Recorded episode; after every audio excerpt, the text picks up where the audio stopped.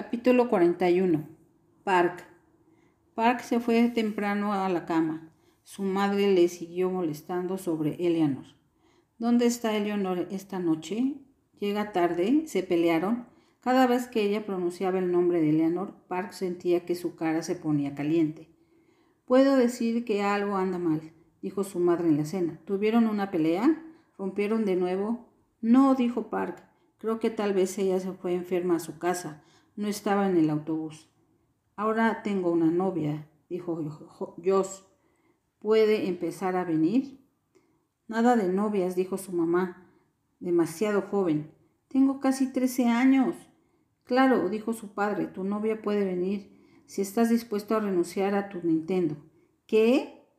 Joss estaba afligido. ¿Por qué? Porque yo lo digo, dijo su padre. ¿Es un trato? No, de ninguna manera, dijo Joss. Park tiene que renunciar al Nintendo. Sí, está bien contigo, Park. ¿Está bien? Soy como Billy Jack, dijo su padre, un guerrero y un hombre sabio. No era una gran conversación, pero era la más larga que su padre le había dado a Park en semanas. Tal vez su padre había estado preparándose para que todo el barrio populara hasta la casa con antorchas y orcas en cuanto viniera a, Park con delineador. Pero a casi nadie le importaba, ni siquiera a sus abuelos. Su abuela dijo que lucía como Rodolfo Valentino y escuchó a su abuelo decirle a su padre, Tú deberías de haber visto cómo lucían los niños mientras estuviesen, estuve en Corea. Me voy a la cama, dijo Park levantándose de la mesa. Tampoco me siento bien.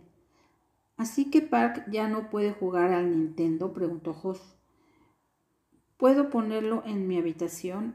Park puede jugar Nintendo cuando quiera, dijo su padre. Dios, dijo Joss, todo lo que ustedes hacen es injusto. Park apagó la luz y se metió en su cama. Se acostó sobre su espalda porque no podía confiar en su parte delantera o sus manos, en realidad, o en su cerebro. Después de ver a Eleanor hoy, no se le había ocurrido, ni por lo menos en una hora, preguntarse por qué ella caminaba por el pasillo en su traje de gimnasia, y le tomó una hora darse cuenta de que debería haber dicho algo. Él pudo haber dicho hola, o ¿qué está pasando? o ¿estás bien? En su lugar la había mirado como si nunca lo hubiese visto antes. Se sintió como si nunca lo hubiera visto antes. No es como si hubiera visto, no es como si no hubiera pensado en eso mucho, en cómo era Eleanor debajo de su ropa. Sin embargo, nunca pudo completar ninguno de esos detalles. Las únicas mujeres que en realidad podían imaginarse desnudas eran las de las revistas que su padre de vez en cuando olvidaba ocultar debajo de su cama.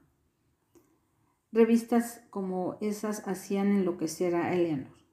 Solo menciona a Hugh Hefner y estaría molesta durante media hora sobre la prostitución, la esclavitud y la caída de Roma. Park no le había contado sobre las revistas Playboy de 20 años de su padre, pero él no las había tocado desde que la conoció. Ahora podía rellenar algunos de los detalles. Podía imaginarse a Eleanor. No podía dejar de imaginársela. ¿Y por qué no se había dado cuenta jamás de lo apretados de que los trajes de gimnasia eran y cuán cortos?